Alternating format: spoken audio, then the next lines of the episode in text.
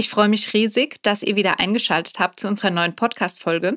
Es soll heute um ein ganz spannendes Thema gehen. Und zwar, warum Beikost nicht an Stadtkost ist. Denn vielleicht habt ihr da draußen auch schon mal einen dieser Sätze gehört. Dein Baby braucht jetzt endlich mal was Richtiges zu essen. Oder vielleicht auch, stillst du etwa immer noch? Oder sogar, also bei uns klappt das mit dem Mittags- und Abendbrei schon richtig, richtig gut. Denn diese Sätze ähm, hören wir nicht nur von anderen Eltern, sondern manchmal vielleicht auch von Kinderärztinnen oder von Gruppenleitungen in Kindergruppen. Und diese Empfehlungen von außen, die beeinflussen uns. Und gegebenenfalls kann es sogar so weit kommen, dass wir gar nicht mehr intuitiv darauf vertrauen, ähm, was für unser Baby das Richtige ist oder wie wir persönlich die Beikostzeit gestalten wollen. Und diese Verunsicherungen sind nichts Schönes. Wir wollen heute eben über falsche und unvollständige Informationen aufklären und dir ein richtig gutes Gefühl geben, warum eine Beikostzeit ganz entspannt und auch wirklich langsam starten darf. Es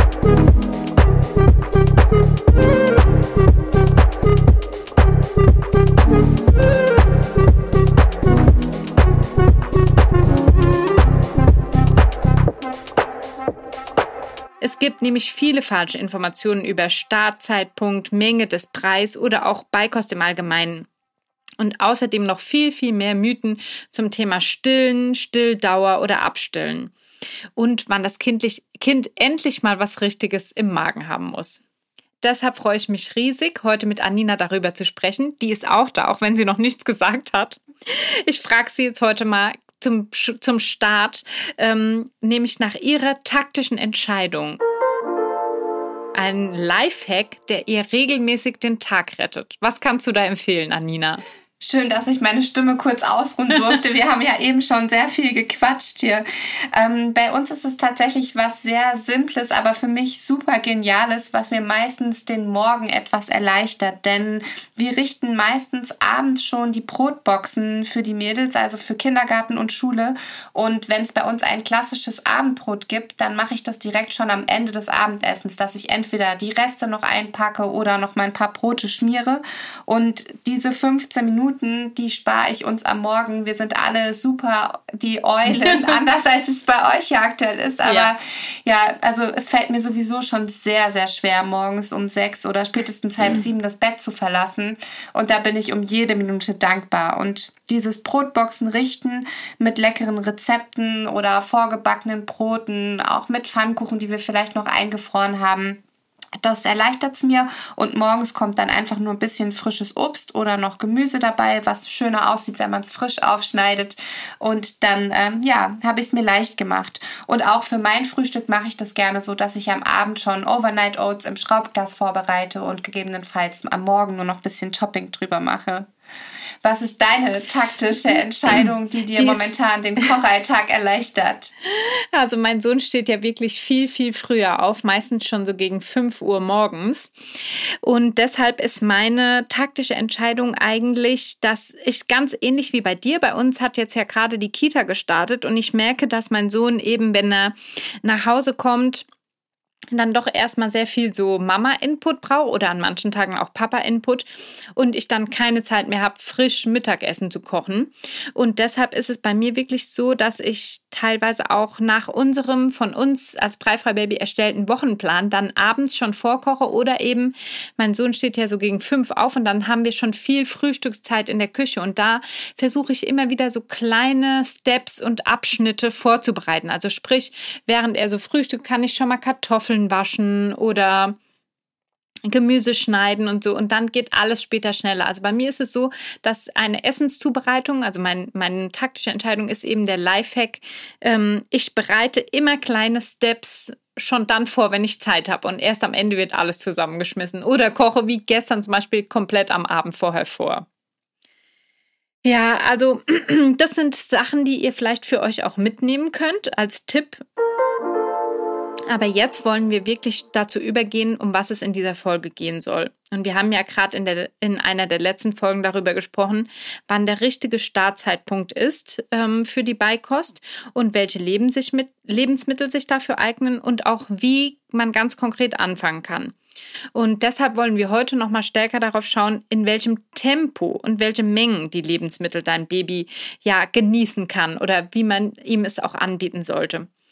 Und deshalb ganz kurz vorab, Breifrei oder auch Beikost generell ist eine Ergänzung zum Stillen und auch zur Formularnahrung.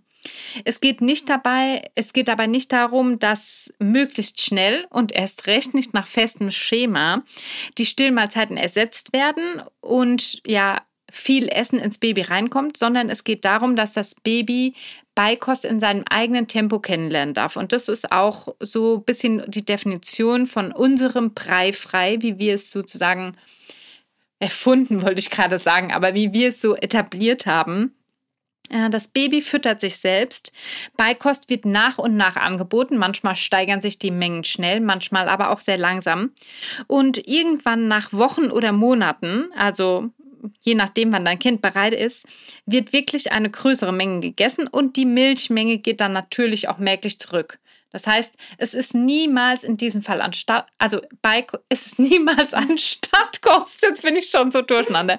Es ist niemals an Stadtkost, sondern es ist Beikost. Ja, ich stimme dem total zu und würde einfach noch einmal kurz ergänzen. Du hast ja schon gesagt, wie wir den Begriff etabliert haben. Und ähm, es ja, entsteht da manchmal so ein bisschen wirklich Definitionsproblematik und vielleicht können wir damit noch einmal ganz kurz aufräumen.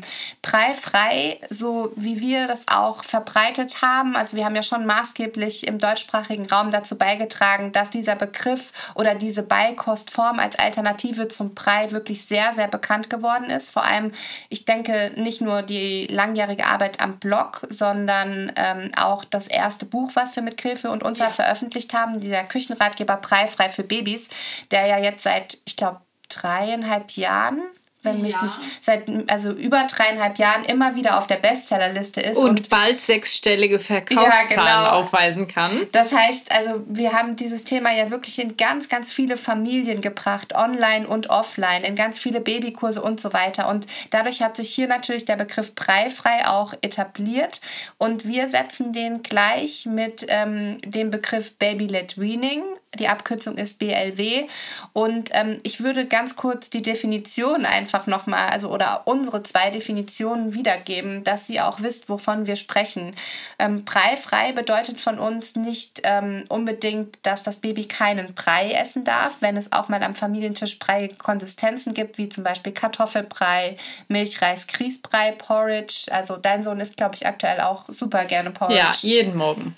Genau, also nur, dass die Konsistenz dann eben, also der Brei vielleicht ein bisschen fester gekocht ist, sodass die Kinder das mit den äh, Händen auch selber essen können. Also breifrei schließt eigentlich nur das Füttern von klassischem Babybrei aus und meint, wie auch Baby-led Weaning, dass die Beikosteinführung babygeleitet nach dem Bedarf des Kindes stattfindet und wie du, Lena, eben schon gesagt hast, auch Stillen weiterhin ähm, ja, Hauptnahrungsquelle bleibt, gleichgesetzt mit der Formularnahrung. Und ähm, Genau, dass die Babys sich selber füttern und eben vom Familientisch feste, babygeeignete Kost, da haben wir ja auch schon drüber gesprochen, was das sein kann, ähm, mitessen dürfen. Genau, habe ich was vergessen? Ich habe mich selber so ein bisschen durcheinander geredet. aber das, also das bestätigt ja auch nochmal so dieses Beikost nicht an Stadtkost, also nicht das schnelle Ersetzen von Milchmahlzeiten nach einem festen vorgegebenen Plan, keine vorgegebenen Mengen, sondern eben ganz nach Bedarf babygeleitet in einer geeigneten Umgebung mit geeigneter Kost, dann, wenn das Baby dafür bereit ist und eben die drei Reifezeichen auch erfüllt. Ja, genau. Und das ist ja tatsächlich beim sehr klassischen Brei-Fahrplan anders. Aber ich glaube, es ist wichtig, dass wir vielleicht auch noch mal erwähnen, ähm, dass auch eben dieses zu früh oder auch zu schnell Einführen von, Nach von Nahrung eben auch Nachteile haben kann. Ja, da stimme ich dir total zu, denn ich glaube, das wird ja manchmal so ein bisschen übergangen, auch gerade wenn man sich so beeinflussen lässt oder die Empfehlung bei der U-Untersuchung kommt, jetzt mal schnell mit der Beikost auch zu starten ja. und dem Kind mal was Richtiges zu geben. Ja, ähm, also es kann natürlich sein, dass auch das Verstopfungsrisiko dann steigt, denn gerade wenn zu große Mengen an Nahrung ähm, auch ins Kind gelangen, in den Magen-Darm-Trakt gelangen, dann kann dieser vielleicht damit noch gar nicht umgehen. Vielleicht ist dann auch wenig, wenig weniger Flüssigkeit, die aufgenommen wird, die aber unterstützend auch gebraucht wird. Denn äh, gerade die Muttermilch unterstützt ja auch bei der Verdauung der Nahrung. Und so ist es eigentlich eine sehr schonende Beikosteinführung, mhm. wenn eben zu Beginn kleinere Mengen auch, wie jetzt bei Breifrei, im Magen landen und noch viel durch die Muttermilch auch ähm, einfach unterstützt wird und auch der Kalorienbedarf und Bedarf an anderen Nährstoffen durch die Muttermilch eben gedeckt werden kann. Also Verstopfung ist schon ein Risiko, was nicht zu unterschätzen ist, wenn zu früh begonnen wird. Und ähm, Generell ist es so, dass auch die Muttermilch ja eigentlich perfekt verwehrt und verdaubar ist als mhm. Nahrung für das Kind. Auch die Pränahrung ist ja perfekt darauf ähm, abgestimmt, auf die Bedürfnisse des Babys. Und wenn ich jetzt zu früh mit Babybrei oder fester Kost in größeren Mengen beginnen würde, dann würde das bedeuten, dass ich eben schlechter verdauliches mit weniger Nährstoffen ähm, ja, in mein Kind rein bekomme sozusagen ja, oder ja. mein Kind das eben äh, ist und die Darmreife gegebenenfalls noch nicht so gegeben ist und dadurch weniger Platz für die ähm, wirklich besser verwehrt und verdaubare Nahrung im dem ja. Fall halt Muttermilch ja. oder Prä ist. Und es ist ja auch ganz klar, dass die Empfehlung lautet, dass man rund sechs Monate ausschließlich stillt. Ja, gerade die Welt, also Weltgesundheitsorganisation ähm, gibt es ja vor, die WHO. Und ähm, mit dem ausschließlichen Stillen, das fand ich auch super interessant, als wir in unserer Stillbegleiterin-Ausbildung mhm. nochmal darüber gesprochen haben, über diese Begriffe ausschließlich äh, mhm. stillen und ähm, ich weiß gar nicht, jetzt Vollstillen, Vollstillen teilweise Teilstillen, Vollstillen, ja. genau. Ähm, und dieses ausschließlich Stillen meint eben, dass wirklich nichts anderes außer Muttermilch, keine andere Nahrung, keine andere Flüssigkeit benötigt wird. Und wenn ich sage, ich still mein Kind voll, dann bedeutet das, es bekommt auch nichts anderes. Und eben, ähm, äh, wenn ich sage, ich still es ausschließlich, das meine ich. Und voll stillen kann man ja trotzdem noch, wenn das Kind auch schon äh, Beikost bekommt. Und mit Teilstillen wäre eben gemeint, dass zum Teil gestillt wird, zum Teil zum Beispiel die Flasche gegeben ja. wird und auch ähm, schon daneben Kost gegeben wird. Aber nochmal zurück, ich schweife heute irgendwie so ab, es ist so viel in meinem Kopf. Ähm, nochmal zurück zur Empfehlung der WHO ähm, also die Empfehlung ist, dass eben ausschließlich diese sechs Monate gestillt werden und aber danach auch neben angemessener Beikost weiter gestillt werden kann und darf bis zum Alter von zwei Jahren oder darüber hinaus so lange, ähm, wie die Stillbeziehung für Mutter und Kind sich eben gut anfühlt. Genau, also das heißt, wir beginnen dann mit der Beikost, wenn die Beikostreifezeichen erfüllt sind. Und dann ohne einen, am besten ohne einen festen oder starren Plan. Du darfst dir natürlich aufschreiben, was willst du in der ersten Zeit mal so kochen oder dir vielleicht ein paar Notizen machen, was könnte eines der ersten Lebensmittel sein. Kannst dir vielleicht auch aufschreiben, was hat dein Baby gut geklappt oder zu welcher Tageszeit hat es gut funktioniert.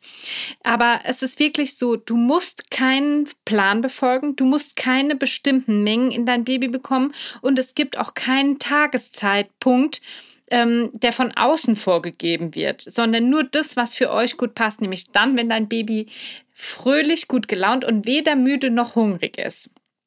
Genau. Und es geht tatsächlich auch nicht darum, nach wenigen Wochen eine Stillmahlzeit schon komplett zu ersetzen. Denn so ist es in den Beikostfahrplänen dann doch häufig gedacht. Und wir werden auch in einer der nächsten Folgen nochmal darüber sprechen, warum wir das aus vielerlei Gründen auf diese Art und Weise nicht toll finden. Was nicht bedeutet, dass wir Brei ablehnen, sondern nur diesen starren Plan. Und ich finde, in der Realität ist es nämlich auch so, und das weiß jede Mutter da draußen, die stillt oder auch die die Flasche gibt. Das Baby findet die Brust und auch alles, was es dadurch bekommt, so schön und auch die Flasche geben ist so ein liebevoller und für das Baby ja sehr passender Akt als Säugling. Ähm, und genauso finde ich, sollte es weitergehen. Also die Beikost wird genauso liebevoll eingeführt und gesteigert, aber im Tempo des Babys. Und das Abstillen ist ein ganz natürlicher Prozess, weil wir wissen, dass wenn es ganz plötzlich geschieht, das meistens für das Baby eben nachteilig sein kann. Und deshalb ist es immer eine individuelle Sache und die kann nicht durch einen Plan abgebildet werden. Da würde ich gerne auch noch ergänzen, dass ja auch die Muttermilch bis zum Ende des ersten Lebenshalbjahres nicht nur Hauptnahrungsquelle sein äh, soll, sondern auch bleiben darf darüber hinaus. Und wenn man eben sich an den Beikostplan halten würde, dann wäre wirklich das Ziel, bis zum ersten Geburtstag abgestillt zu haben. Und ähm, mit etwa sieben bis neun Monaten würde man dann nur noch 20 Prozent der täglichen Energiezufuhr aus der Muttermilch decken, was ja faktisch zu wenig ist. Ja, und für mich auch so absurd, weil ich gar nicht wüsste, wie es gehen soll. Und tatsächlich ist es aber auch hier nochmal der Hinweis, wenn man nicht mehr stillen möchte. Ja, völlig okay. Es gibt tausend andere Lösungen, die man sich mit einer Stillberaterin erarbeiten kann. Das bedeutet aber nicht, dass es unbedingt der Preis sein muss. Das nur als Hinweis dann würde ich gerne einfach äh, das, was wir jetzt hier so zusammen schon erzählt haben, als kurze Mini-Checkliste einmal zusammentragen, ähm, um nochmal so die harten Fakten für Beikost nicht an Stadtkost ähm, zu sammeln. Also bei der Beikosteinführung geht es darum, dass Schritt für Schritt mit kleineren Mengen begonnen wird und dann nach dem Bedarf des Babys gesteigert wird. Findet ohne Druck und ohne Zwang und jederzeit nach dem Tempo des Babys statt. Und sie ist eben ein Zusatz, also Beikost ist ein Zusatz zum Stillen oder zur Pränahrung und kein Ersatz. Und gestillt oder Flasche, die Flasche gegeben wird weiter nach Bedarf und die, das Baby reguliert das eben. Ja. Und auch hier fand ich äh, vielleicht nochmal so als Hinweis, wer davon noch nicht bewusst gehört hat, dieses babygeleitete ähm, Flasche anreichen oder Pränahrung anreichen funktioniert auch gut und muss nicht immer nach den vorgegebenen Mengen passieren, die auf der ähm, Pulververpackung sozusagen angegeben sind. Man kann auch ähm, einfach einen Socken beispielsweise über die Flasche drüber stülpen, vielleicht noch ein kleines Gewicht mit reingeben, ähm, sodass man gar nicht sieht oder spürt, wie viel das Baby schon getrunken hat und einfach sich dann viel, viel mehr noch auf die Signale des Kindes auch konzentrieren. Ja. Ja. ja, und als letzten Punkt der Mini-Checkliste ähm, haben wir in der ersten Folge ja auch schon super ausführlich drüber gesprochen. Essen soll jederzeit Spaß machen, Freude machen, den natürlichen Forscherdrang unterstützen und ohne Druck und ohne Zwang stattfinden. Und dann macht es wirklich auch allen Spaß. Ähm, und ich möchte noch einen ganz interessanten Fakt teilen, denn Stillen reduziert das Risiko für späteres Übergewicht. Also es ist sogar so, dass das geringste Risiko besteht, wenn länger ausschließlich gestillt wird. Und eine lange Stillzeit begünstigt auch ein geringes Risiko für krankhaftes Übergewicht. Also es hat viele Vorteile, auch für die Mütter, denn viele, also gerade Brustkrebs und Darmkrebs reduziert sich die Wahrscheinlichkeit um mehrere Prozent pro Jahr, dass man vollstillt. So, aber ganz wichtig ist, wenn dein Baby für die Beikost bereit ist, also wenn es die drei Beikost-Reifezeichen zeigt, dann sollten wir auch anfangen mit der Beikost. Also es geht nicht darum, möglichst lange ausschließlich zu stillen, wenn dein Baby schon bereit ist. Wir sollten dann ausgewogen und abwechslungsreiche Lebensmittel anbieten, also so dass dein Baby einfach Verschiedenes erkunden kann. Nicht jeden Tag Brot, sondern diverse Dinge. Und es ist genau diese Kombination aus Muttermilch bzw. Pränahrung und Lebensmitteln, die eine gute Versorgung mit sich bringt. Und es ist tatsächlich darüber gehen auch oder kriegen wir viele Nachrichten, dass die Angst besteht, dass zum Beispiel der Eisenspeicher oder so leer sein könnte. Und es ist wirklich so, nach etwa sechs Monaten ähm, da steigt der Bedarf des Babys an Kalorien, Zink, Eiweiß und Eisen und er kann dann nicht mehr ausschließlich über die Muttermilch gedeckt werden. Ja, und dann haben wir eigentlich meiner Meinung nach schon alle wichtigen Themen aufgegriffen und hoffen, dass wir euch damit so ein bisschen zeigen konnten, dass es gar nicht wichtig ist, nach einem vorgegebenen Plan, nach einem schnellen Tempo möglichst viel in das Kind reinzubekommen, sondern dass es eben total in Ordnung ist, ihr ganz entspannt sein dürft, das Kind weiter durch Muttermilch oder Prä versorgt ist und es ausreichend ist, wenn kleine Mengen nach und nach kennengelernt werden und irgendwann platzt der Knoten. Mhm. Bei manchen schon nach Wochen, bei anderen äh, erst nach wenigen Monaten und es werden größere Mengen gegessen. Das Kind versteht auch den Zusammenhang zwischen Hunger, Sättigungsgefühl und eben dem Essen. Ähm, es nimmt an den Mahlzeiten teil und weiß eher auch, was mit dem Essen anzufangen, experimentiert weniger und isst dann tatsächlich auch mehr, so dass mehr im Magen landet und wahrscheinlich am Anfang auch noch teilweise unverdaut in der Windel.